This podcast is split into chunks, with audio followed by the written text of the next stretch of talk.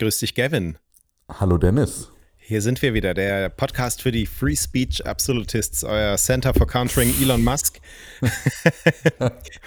und, und im Podcast, in dem wir uns äh, so gern mit X und Elon Musk äh, beschäftigen, starten wir heute mit Meta. Uh, was? Oh, uh.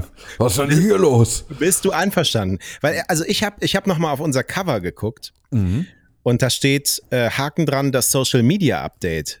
Und im Titel steht noch Haken dran, das Twitter-Update. Da müssen wir irgendwann mal eine, eine, Einigung finden. Ja, im Zweifelsfall liegt das immer an SEO. Ja, genau. so, also, ähm, wir haben Meta, SEO gute Gründe ja. dafür. Meta hat ein bisschen Ärger. Ähm, und The Verge schreibt darüber. Übrigens, äh, Autor dieses Artikels bei The Verge ist Simon Hurz vom Social Media Watch Blog. Liebe sehr, Grüße. Sehr, sehr gefreut darüber. Liebe Grüße. Mm, so, und zwar hat Meta ein Programm für vertrauenswürdige Partner, das Trusted Partner Program, mhm. ähm, das Meta selbst äh, einen wichtigen Teil unserer Bemühungen, unsere Richtlinien, Durchsetzungsprozesse und Produkte zu verbessern nennt. Mhm um die Sicherheit der Nutzer auf unseren Plattformen zu gewährleisten. Typisches Metasprech. So. Mhm. Und dieses Trusted Partner Program besteht aus 465 NGOs. Ähm, das sind zivilgesellschaftliche Gruppen, das sind Menschenrechtsorganisationen ähm, und ist im Grunde so eine Art eigener Kontaktkanal zu Meta, zu mhm. Facebook, zu Instagram um schädliche Inhalte zu melden, die dann angeblich priorisiert behandelt werden. Mhm. Also so ähm, Todesdrohungen, ähm, Konten, die gehackt werden, vielleicht auch so in äh, politischen Zusammenhängen, Anstiftung zu Gewalt und so weiter und so fort. Man nennt das ja in diesen Content-Moderationsteams dann Eskalation und diese ähm, Einsendungen wenn die von diesen 465 Trusted Partnern dann gemacht werden, wenn die auf Melden klicken, sozusagen, die werden priorisiert behandelt. Mhm. So okay. sagt es Meta. Ja? Mhm.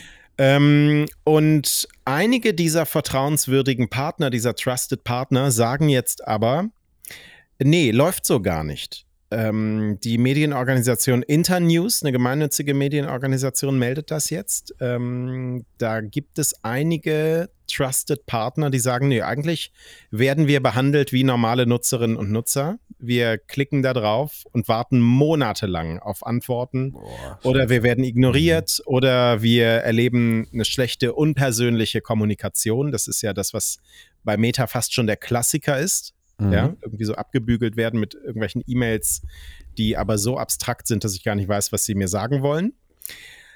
Und ähm, Internews sagt, äh, sie hätten mit 23 Trusted Partnern gesprochen. Wenn ich das so schnell hochrechne, 23 auf 465 sind so 5 Prozent etwa.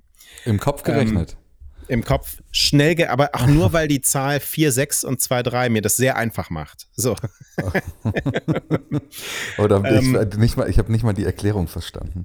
Aber naja. Ne, 23 ist die Hälfte von, äh, von 46. Ah, stimmt.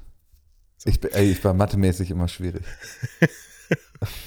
so, also die haben mit 23 Trusted Partnern gesprochen aus der ganzen Welt, sagen mhm. sie. Ähm, und haben noch eigene Beobachtungen hinzugefügt. Und die meisten ähm, dieser Trusted Partner würden eben über ähnliche Erfahrungen sprechen. Es gibt eine Ausnahme, wenn es um das Thema Ukraine wohl geht. Da ah. sei die Reaktionsfähigkeit weit über dem Durchschnitt. Ähm, also äh, besonders Trusted Partner aus der Ukraine ähm, können mit einer Antwort rechnen innerhalb von 72 Stunden. Mhm. Aber in anderen Ländern, Äthiopien zum Beispiel, Berichte über den Tigray-Krieg mehrere Monate lang unbeantwortet. Krass. So. Und dieser, dieser größere Kontext, der ist jetzt ganz interessant. Es gab ja diese, dieses äh, Facebook-Leak äh, vor zwei Jahren von Frances Horgan, dieser früheren Facebook-Mitarbeiterin, mhm. Ähm, die das im Grunde gezeigt hat, wie wenig sich Meta um den globalen Süden kümmert. Also Länder ja, wie Äthiopien, genau ja, mhm. Sri Lanka, Syrien, Marokko, Myanmar. Ähm, da gelingt es Extremisten immer wieder, die Plattformen zu nutzen, um zu Gewalt aufzurufen, um Leute anzustacheln. Ähm, und Simon Hutz schreibt bei The Verge, dass das Versagen dieses Trusted Partner Programms einer der Gründe dafür sein könnte. Krass. Ähm, und bringt das mhm. in Zusammenhang ähm, miteinander. Übrigens, dieser äh, Internews-Bericht der wurde mal in Zusammenarbeit mit Meta auch ins Leben gerufen.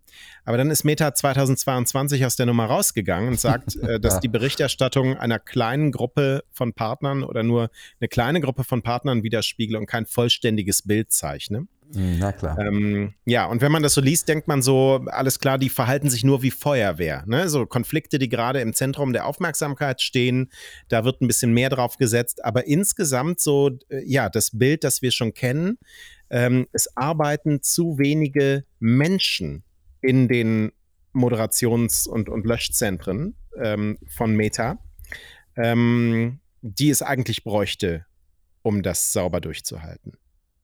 Ja, ich finde, äh, man musste auch nochmal so ein bisschen seinen, seinen Maßstab gerade ziehen. Also wir reden hier in den letzten Wochen und Monaten immer ja vor allem über ein Unternehmen, in dem halt wirklich alles so katastrophal schlecht läuft, dass selbst so ein Programm ja schon undenkbar ist. Also so ein Programm wäre für X oder Twitter nicht denkbar. Wir haben über ähm, Klagen gegen eine, auch eine NGO oder zumindest eine Non-Profit-Organisation gesprochen, die sich gegen digitalen Hass einsetzen. Das CCDH, gegen die äh, Elon Musk oder X jetzt gerade ja ein ähm, Gerichtsverfahren anstrebt. Ja. Ähm, und unter diesen Gesichtspunkten äh, mag das hier alles sich wie, wie Petitesse Interessen anfühlen, über, das wir hier, über die wir hier sprechen. Aber trotzdem, Meta, die Meta-Angebote sind halt die größten Zusammentreffungsorte, ne, wie sagt man? Meeting Points? Es lief gerade auf einen schönen, auf einen schönen, weirden Begriff hinaus. Mach einfach weiter. Ja, die größten Orte. Zusammentreffungsorte. An, ja. Also die Meta-Angebote sind die größten Orte, an denen Menschen zusammentreffen weltweit.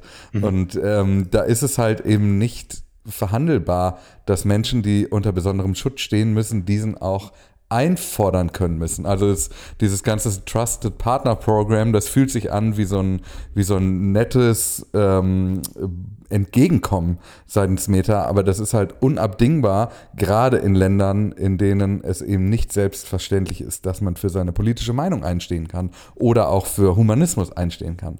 Deswegen, ähm, das man muss da, glaube ich, so ein bisschen auch so aufs Framing achten, dass wir dann automatisch auch mit übernehmen, wenn wir es so nennen. Aber am Ende geht es ja darum, dass Leute, die inhaltliche Bedrohung, politische Verfolgung am Ende mhm. in öffentlichen Orten erfahren, keinen Schutz erleben durch diese Plattform, auf der sie eigentlich diesen Schutz am meisten benötigen würden. Mhm. Mhm.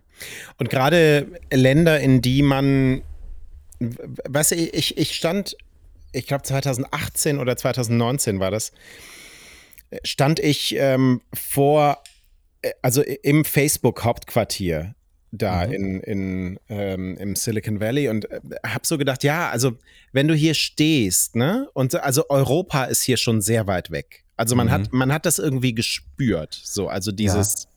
diesen sehr starken amerikanischen Fokus, so. Und Europa ist trotzdem äh, von den USA aus gesehen ja noch irgendwie als auch westliches Land mit im Mittelpunkt der Debatte. Ähm, aber solche Organisationen, die das melden, was in anderen Ländern passiert, deren Konflikte, politischen Debatten und so weiter man in westlichen Ländern selten auf dem Schirm hat, mhm. ähm, das ist eigentlich essentiell. 100 Prozent. Also, ja. und, und ich musste eben auch, als du das erzählt hast, oh, jetzt habe ich hier meinen Kopfhörer rausgerissen. Jetzt bin ich wieder da. Oh Gott, sorry. Als du es eben erzählt hast, musste ich genau an diesen Francis Horgan League eben auch denken und diese, mhm. diesen stiefmütterlichen Umgang mit Ländern, die eben in der, in der auf der öffentlichen Bühne nicht so arg stattfinden in westlichen Ländern wie eben andere. Äh, und dann schaut man sich eben auch so, es gibt so Untersuchungen und Studien, wie eigentlich die journalistische Abbildung in afrikanischen Staaten zum Beispiel auch aussieht, wie viele ähm, Büros es eigentlich in Afrika gibt und wie viele Büros es allein in den Vereinigten Staaten gibt, wie eigentlich der Umgang damit ist, wie viele, auf wie viele Menschen, auf wie viele EinwohnerInnen kommt eigentlich ein Journalist, eine Journalistin westlicher Medien in den jeweiligen Regionen. Äh, und da gibt es ein super krasses Ungleichgewicht. Und da reden wir jetzt gerade über mediale Berichterstattung, die zwar privat geführt ist, die aber, ähm, naja, nee, anders, ich drehe es andersrum, mhm. die zwar, ähm, die zwar wichtig ist, aber immer noch 100% in einer privaten Hand liegt, die auch Ermessenssachen zugrunde liegt. Jetzt haben wir aber mit Facebook, mit Meta zwar auch ein in privater Hand liegendes Unternehmen, das aber gleichzeitig kritische Infrastruktur zur Verfügung stellt. Das heißt, wir, wir sind da eigentlich längst nicht mehr im Ermessensbereich oder im, im, im gefühlten Bereichen, sondern de facto muss da äh, entspre äh, entsprechend aufgestockt werden, um eben auch in solchen Regionen, in solchen Ländern dem entgegenzukommen. Also ich muss immer wieder an diesen Satz denken, den du irgendwo mal ausgegraben hast. Ähm, äh, Content-Moderation skaliert nicht. Mhm. Und das gilt eben nicht nur für, für Hassrede, für Bots, für Inhalte, die nicht auf eine Plattform gehören, sondern eben auf der anderen Seite auch, wie eigentlich der Support in, mit den Menschen aussieht. Ich könnte mich mehr, da in Rage ja, reden, merke ich. Ja, du, ja, aber ich, also ähm, wir wollen ja nicht Meta noch mehr Ärger bereiten, indem sie es jetzt noch mit uns zu tun bekommen. Ein ähm, bisschen mehr Ärger hat äh, Meta in Norwegen. Mhm. Ähm, Norwegen hat eine Geldstrafe von einem, einer Million Kronen gegen Meta verhängt. Das sind rund 89.000 Euro, was dann wieder nicht so viel klingt. Allerdings werden die pro Tag fällig. Oh. Und zwar ab dem kommenden Montag. Das äh, teilt die Datenschutzbehörde in mhm. Norwegen mhm. mit. Ähm, Reuters schreibt darüber. Und ähm, die Datenschutzbehörde sagt, Meta darf bei uns keine Nutzerdaten sammeln, wie zum Beispiel den Standort und das dann für gezielte Werbung verwenden. Das ist die verhaltensorientierte Werbung. Ja? Ah, spannend. Du bist in Oslo und dann werden dir vor allem Freunde äh, äh, Werbeanzeigen, weiß ich nicht, für Cafés in Oslo angezeigt oder irgendwie so. Ja. ja. Und ähm, das ist eine Entscheidung, die könnte weitreichende Folgen für Europa haben, was äh, verrückt ist. Äh, Norwegen ist kein Mitglied der Europäischen Union, mhm. aber Teil des europäischen Binnenmarktes. So, ah. und ähm, jetzt läuft es so, Meta hatte bis zum 4. August Zeit der Datenschutzbehörde zu beweisen, dass es sich um dieses Problem gekümmert hat. Das ist offenbar nicht passiert. Also jetzt diese Strafzahlung, die läuft bis zum 3. November. Und die Datenschutzbehörde kann sie dann aber dauerhaft verhängen, indem sie den Fall weitergibt an den Europäischen Datenschutzausschuss. Da sitzen die EU-Staaten drin und drei weitere Länder, zu denen eben Norwegen gehört. Und damit könnte diese Entscheidung dann auf andere Länder in Europa ausgeweitet werden. So. Ja, das ist spannend. Äh, warte, 14.8. bis 4.11. hast du gesagt. Ne? Ja, musst du jetzt ausrechnen. Ne? Habe ich 82 Tage. 82 ja. Tage mal 88.500 Euro macht ja. 7,2 Millionen Euro. Ja. Ist es wahrscheinlich, dass Meta mit innerhalb dieser 82 Tage eine Summe an, von 7,2 Millionen Euro allein in Norwegen an Werbeeinnahmen erzielt? Oh, hm. gute Frage. Das müsste man eigentlich mal überlegen. Überfragt bin ich da. Mhm. Übrigens, also diese Geschichte hat Zusammenhänge mit äh, dieser Nummer, die Meta in der vergangenen Woche angekündigt hat, nämlich dass Nutzer in der EU bald um Zustimmung gebeten werden, bevor Meta es Unternehmen erlaubt, Werbung ähm, auf der Grundlage dessen zu schalten, was die Nutzerinnen und Nutzer auf Diensten wie Facebook und Instagram so tun. Das ist so spannend. Ja, und äh, Norwegens Datenschützer sagen aber, das ist nicht genug ähm, diese Verarbeitung muss sofort gestoppt werden, bis dieser Zustimmungsmechanismus da ist. Und Meta sagt so, nee, wir machen erstmal weiter, bis er da ist. Ja? Und das ist jetzt sozusagen der, der Knackpunkt. Also das finde ich super interessant, weil ähm, Facebook Meta damals ja Apple vorgeworfen hat, hier eine Monopolstellung auszunutzen, eigentlich auch ihr Geschäftsmodell massiv zu attackieren, als Apple die äh, Drittparty-Cookies ähm, Opt-in-pflichtig gemacht hat. Das muss ich, glaube ich, alles erklären. Also, es, es, gab, also es gab ein iOS-Update, ähm, ich glaube, das war das vorletzte also welches genau nagelt mich nicht drauf fest, könnt ihr googeln. Äh, auch eine richtig gute Aussage, könnt ihr googeln. Aber also dieses iOS-Update, das für, ja. für Facebook richtig blöd war. Genau, ja. ähm, weil es plötzlich so war, dass du nicht über verschiedene Webseiten hinweg verfolgt werden durftest mhm. im Safari-Browser ohne dem gezielt von Hand zuzustimmen. Das hat dazu geführt, dass Facebook nicht mehr wusste, auf welchen Webseiten du dich eigentlich herumtreibst, was es für, dieses, äh, für die Werbe, für die Art, wie Facebook und, und Instagram Werbung anzeigt und verkauft am Ende auch, ähm, ein ziemlicher Todesstoß war oder eine ziemliche Herausforderung war. Jetzt eine proaktive Entscheidung seitens Facebook dahingehend äh, zu treffen, zu sagen, es gibt jetzt eine, eine Abfrage, ob du damit einverstanden bist, Werbung auf Grundlage solcher Faktoren, die auf deinen Standort zum Beispiel rückschließen lassen, äh, einzuführen, finde ich da stark bemerkenswert, weil dieses ganze, ähm, diese ganzen Angriffe von Meta Richtung Apple damals damit ja eigentlich nahezu hinfällig sind. Mhm. Also das ist doch sehr besonders. Ähm, aber passt so ein bisschen in unsere Beobachtung, dass Meta auch ähm, mit Threads sehr vorsichtig ist, weil es bloß keinen falschen Schritt äh, auf die EU äh, oder die EU nicht auf dem falschen Fuß erwischen möchte, kurz bevor der Digital Services Act in Kraft tritt. Ja, spannende Zeit gerade irgendwie. Ja, ne? ja, total. Na gut, dann mal rüber zu X. Yay! Ja, du hast das ähm, CCDH gerade schon kurz erwähnt. Ähm, und jetzt geht X gegen eine weitere Nichtregierungsorganisation vor. Und ich möchte nicht sagen, da spricht auch eine politische Färbung draus, äh, gegen wen X vorgeht und gegen wen nicht, aber es ist die European Climate Foundation. Mhm. Ähm, die Aktivistengruppen finanziert, die sich gegen den Klimawandel einsetzen. Kurze Vorgeschichte, ähm, also dieses CCDH, äh, X klagt dagegen und wirft dieser Organisation vor, das damalige Twitter unerlaubt nach Daten durchsucht zu haben, ähm, um daraus irreführende Darstellungen über Twitter zu stricken und zu verbreiten. Ähm, da ging es also um die Frage, ähm, ob Hate Speech auf der Plattform nicht in Wirklichkeit zugenommen hat und ähm, den angeblichen Sinkflug von Hate Speech, den Elon Musk immer wieder äh, behauptet, ob es den wirklich gibt. So. Ähm, und nachdem das CCDH da seine Berichte rausgegeben hat, äh, haben laut X mehrere Werbetreibende dann als Antwort darauf ihre Kampagnen zurückgezogen. Und jetzt behauptet X, dass die European Climate Foundation dem CCDH geholfen hat, indem sie ihm einen Zugang zu Brandwatch gegeben hat einem Monitoring-Tool für das alte Twitter. Mhm.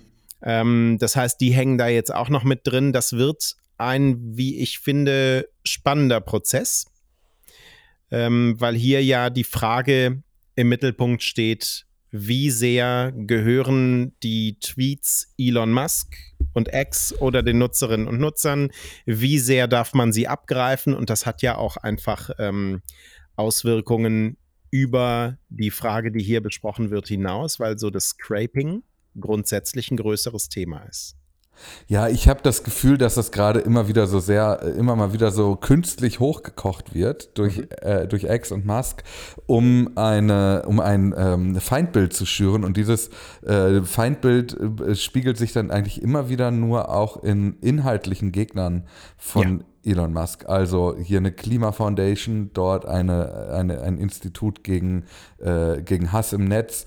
Also seltsamerweise erleben wir hier nicht eine, eine gro einen groß angelegten Kampf gegen OpenAI, den er immer wieder vorgeworfen hat, auf Grundlage von Tweets ein Geschäftsmodell gebaut zu haben.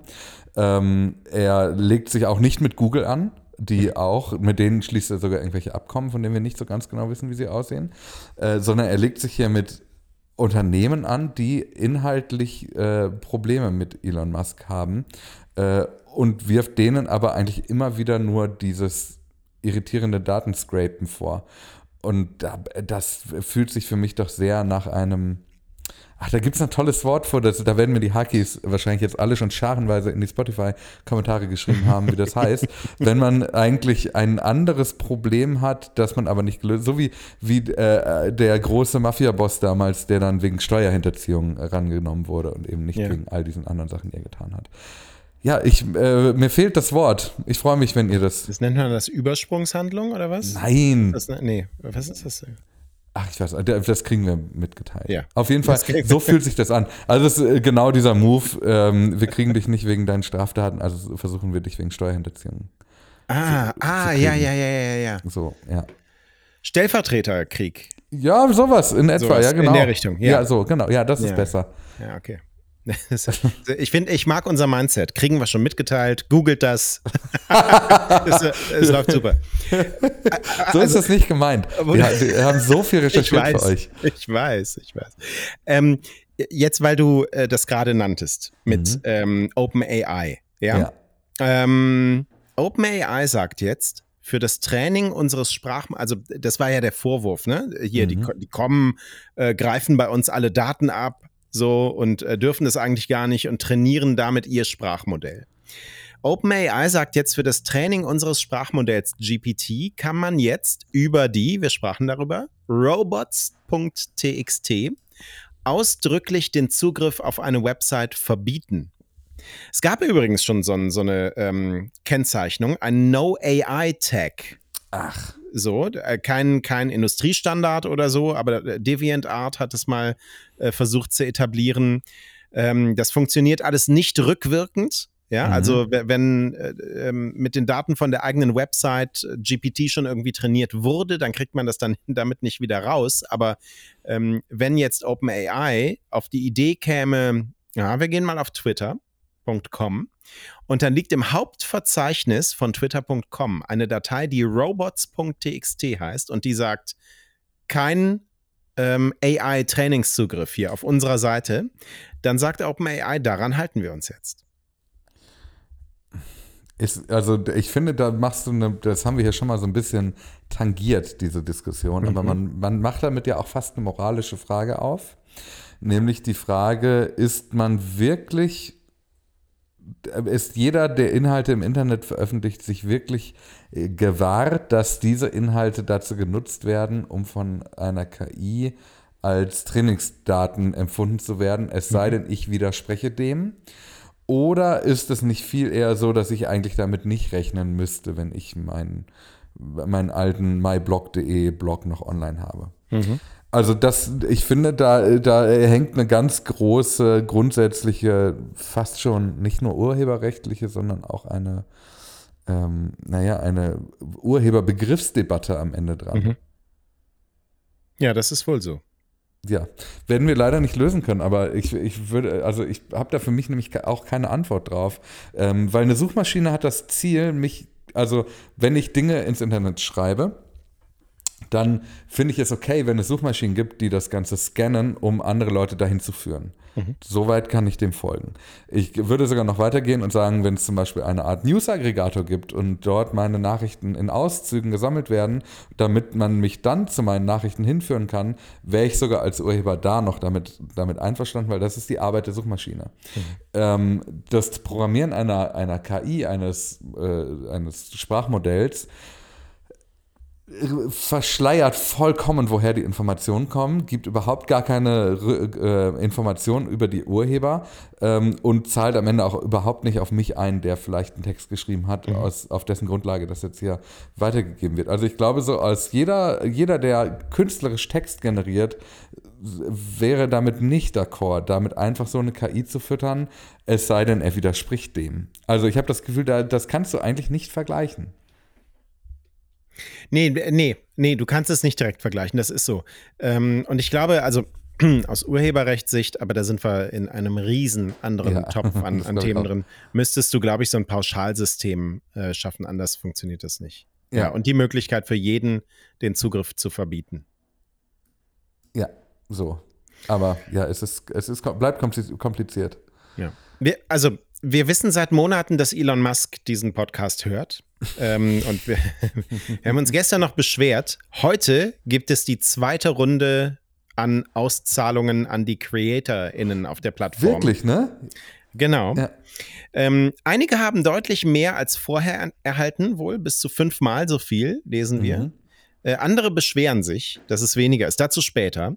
So, und da gibt es jetzt ähm, auch Screenshots zu. Und äh, jetzt mal so gefragt ähm, wenn ich jetzt so eine Push-Mitteilung von dieser X-App bekomme, mhm. dass mir Geld überwiesen wurde, mhm. wie viel Geld bekomme ich, wenn diese Push-Mitteilung sagt, es sind 967.8317262 Dollar? wie, wie, viel Geld ist das? Sind das, sind das 967 Millionen? Äh, oder 9 Milliarden. Ich glaube, du musst es amerikanisch lesen. Also es sind dann ja. nur 967 Dollar und man hat irgendwo verschlafen, dass man äh, also dass bei man Dollar auf zwei Stellen rundet, ne? Exakt, ja genau. Ja. so, so habe ich es dann auch gelesen, aber ich sah diese Zahl, habe gedacht, so eine Zahl kenne ich nicht. So, äh, also grundsätzlich. So, einige beschweren sich jetzt darüber, Zahlen super, aber wenig Geld dafür. Einer schreibt, für 55 Millionen Impressions gab es 1543 US-Dollar. Ja, ich sag äh, nochmal, damit ja. kann man ein, soll man sein Leben finanzieren können. Genau, ein anderer beschwert sich einfach so, wie kann das sein? Und was antwortet Elon Musk? Wenn ihr Werbetreibende findet, die neben euren Inhalten Werbung schalten möchten, dann erhaltet ihr eine Umsatzbeteiligung. Wir können die aber nicht dazu zwingen. So, das heißt, er schiebt jetzt äh, den Punkt, dass die Creator äh, zum Teil deutlich weniger als äh, in dem ersten Schwung an Auszahlungen bekommen haben auf die Ta also erstmal muss man sagen, der, der erste Schwung an Auszahlungen hat die Monate Februar bis Juni umfasst. Das ist jetzt die für Juli. Mhm. So, also da, vielleicht liegt es schon daran. Aber er schiebt es auch daran, äh, darauf, dass die Brand Safety Controls verbessert wurden in der Zwischenzeit und Werbetreibende jetzt zum Beispiel Nutzer ausschließen können, für die sie keine Werbung schalten möchten oder die Umgebung regeln können, in der sie mit ihrer Werbung nicht stattfinden wollen. Mhm.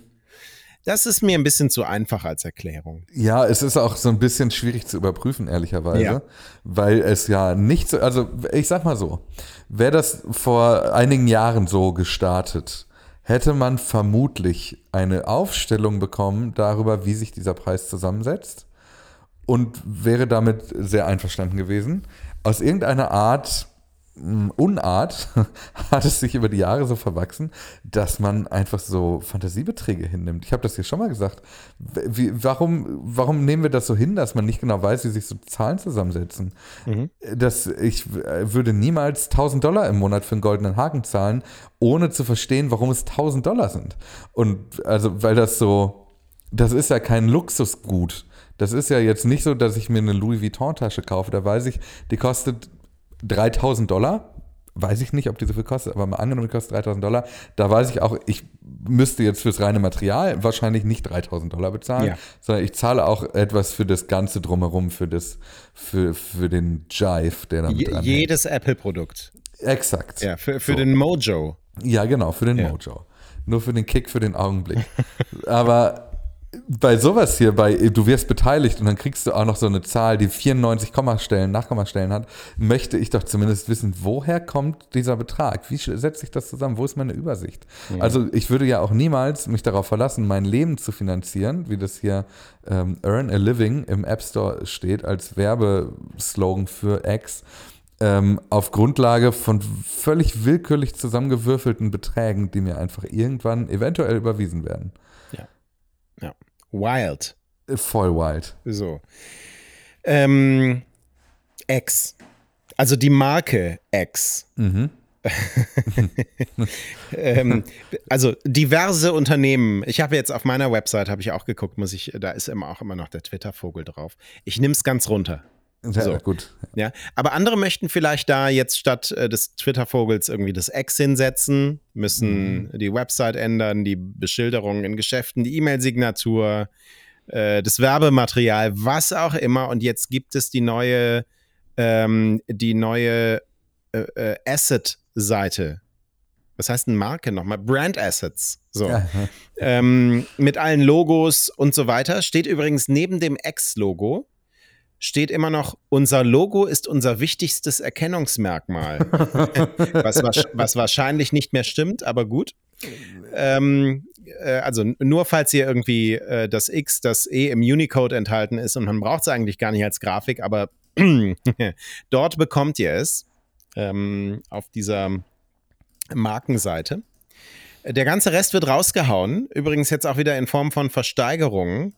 Ähm, X versteigert die Twitter-Schilder und Statuen, äh, die, die nach der Umbenennung aus, aus den ganzen ja, Gebäuden entfernt wurden. Gefühle ja. zu. Da hast du Gefühle zu. Bevor wir hier zu Gefühlen kommen, hast du schon, hast du schon Gefühle. Ja, ich habe mir das angeguckt. Also es startet ja. am 12. September. Mhm. Äh, das finde ich schon mal ganz geil, weil das eventuell kann ich mir so einen Vogel ersteigern und den persönlich abholen, wenn ich dort bin. Da gibt es auch einen Couchtisch in Form eines Vogels übrigens. Ja, das ist toll. Ne? Es gibt auch so Neonvögel und es gibt so äh, Hashtags aus LED.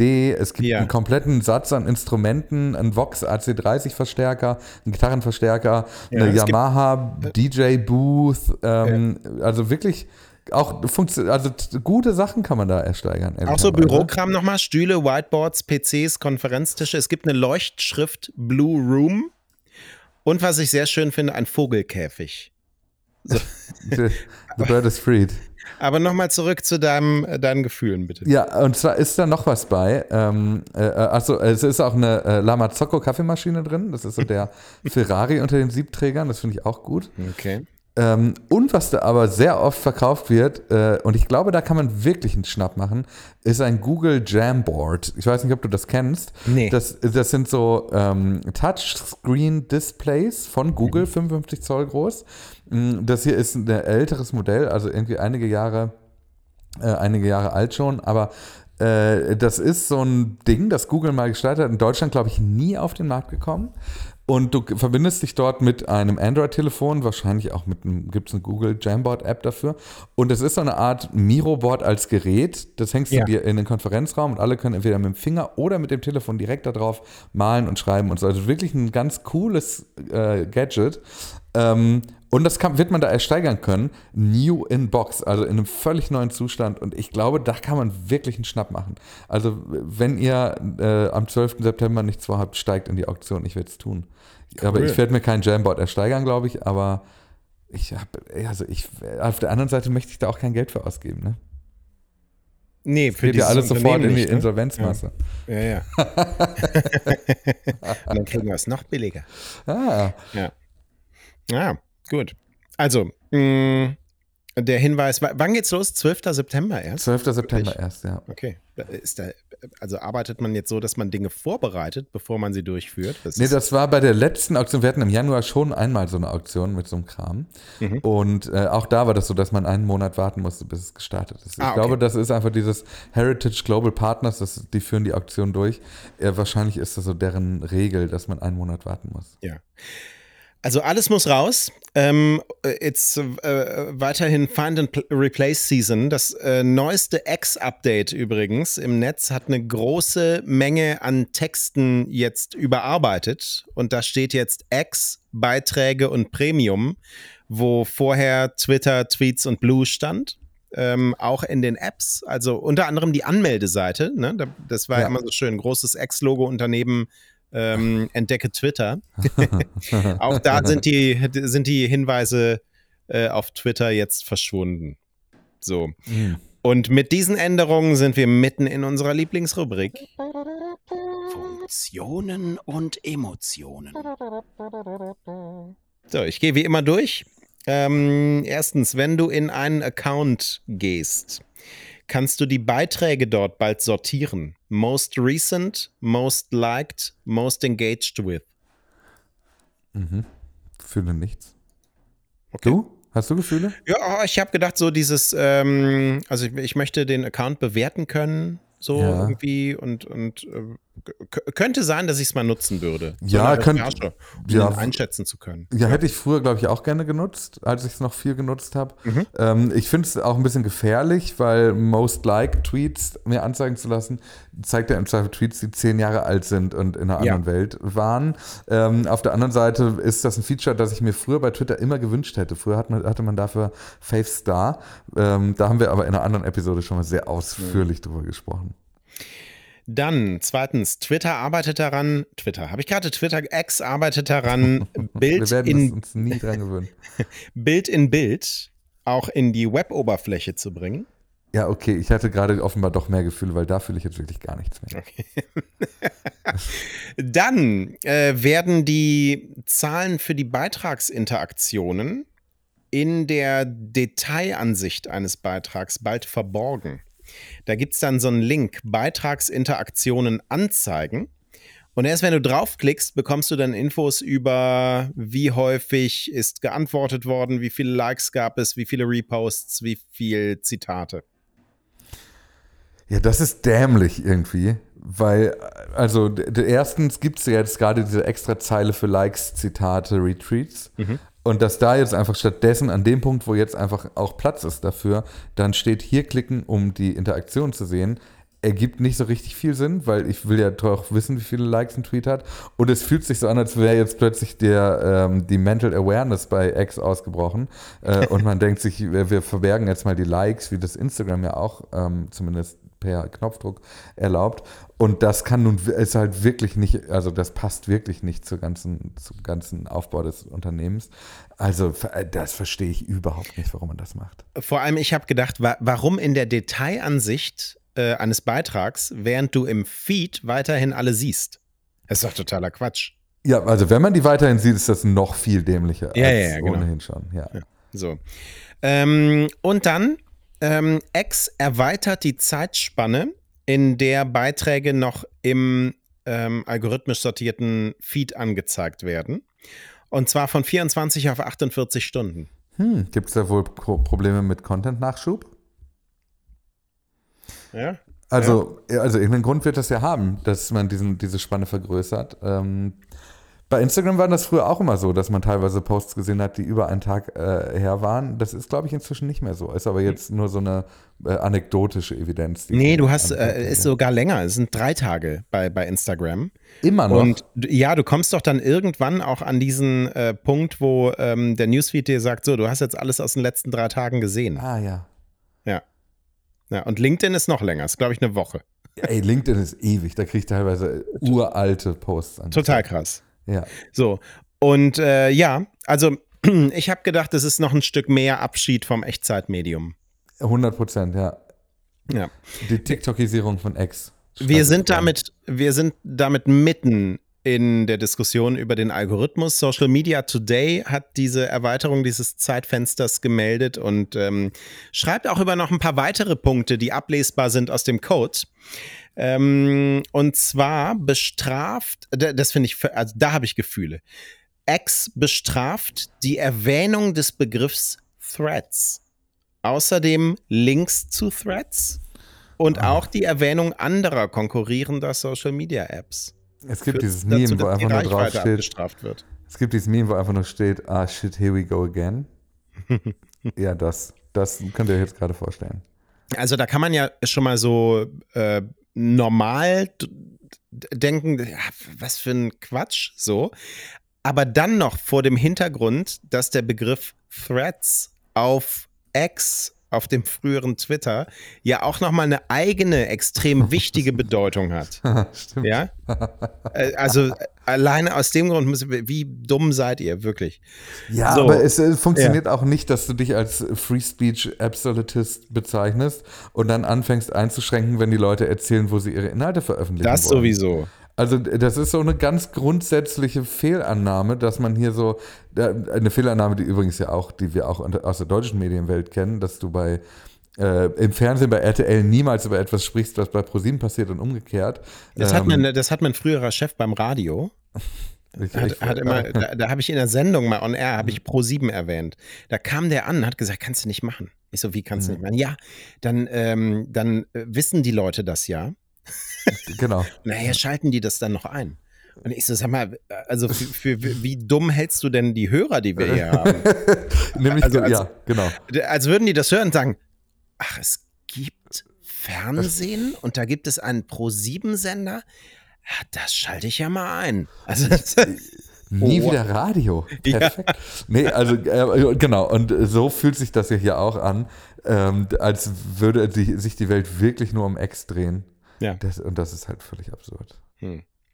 So, X Daily nennt noch ein paar weitere Punkte, die da ablesbar sind. Ähm, zum Beispiel, dass Videoinhalte stärker vorangetrieben werden. Ähm, überrascht uns nicht. Mhm. Es gibt mehr Priorität für Inhalte, die von, also die in dieser äh, Geschäftsbeziehung zwischen Subscribers und Creators stattfinden. Ähm, Beiträge zu Trendthemen werden geboostet. Also es gibt äh, ein Plus in der Reichweite, wenn das auch ein Thema aus den Trending Topics ist. Und ähm, Beiträge, über die häufig hinweggescrollt wird, werden in der Reichweite ein bisschen gesenkt. Ja, warum nicht? Ich, also, ich habe so gedacht, äh, alles klar, typisches Algorithm-Business. Ja, ja, genau. So. Ja, also man, man ist jetzt da, wo man bei Facebook vor zehn Jahren war. True that. So, dann äh, ein paar Sachen äh, möchte ich noch klären. Wie, wie heißt es eigentlich jetzt? Also, Tweet ja nicht mehr. Xeed hieß es mal in der, in der Hilfe äh, mhm. von, von X. Elon Musk schrieb vor ein paar Tagen, nee, nee, nee, nee. Wenn dann schon, dann einfach, also wenn, wenn ich was poste, dann ist es einfach nur ein X oder einfach nur oh Beitrag. So, und darauf antwortet Grimes, wir sollten einige Dinge heilig halten, weil X diesen Namen auch hat, womit sie ihren gemeinsamen Sohn meint. Ähm, und weiter schreibt sie, nicht jeder Beitrag ist dieses Namens würdig. Ich habe das Gefühl, dass da ein Interessenskonflikt besteht. ja, also vielleicht ist Grimes nicht die richtige Ansprechpartnerin ja. für diese Klärung der Frage. Ähm, ich, also was halt passiert ist, bei mir steht übrigens immer noch Tweets, aber was halt passiert ist, dass halt diese durch diese verschiedenen ähm, Begrifflichkeiten es ist halt bedeutet halt alles gar nichts mehr. Es ist völlig egal, wie man das nennt. Das ist halt so ein Ding im Netz. Ja, der hat da halt was hochgeladen. Ja, egal. Also es, es bedeutet nichts mehr. Es ist, es ist egal geworden und das ist so schrecklich.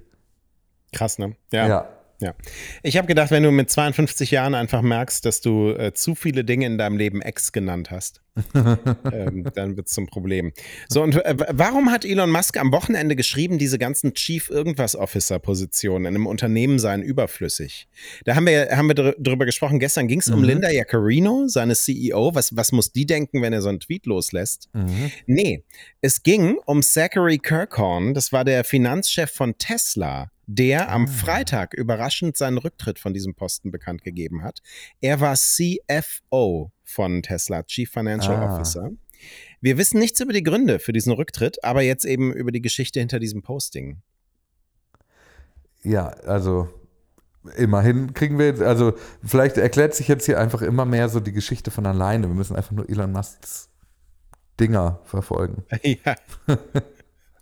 Morgen wieder. Morgen wieder. Ähm, bis morgen. bis morgen.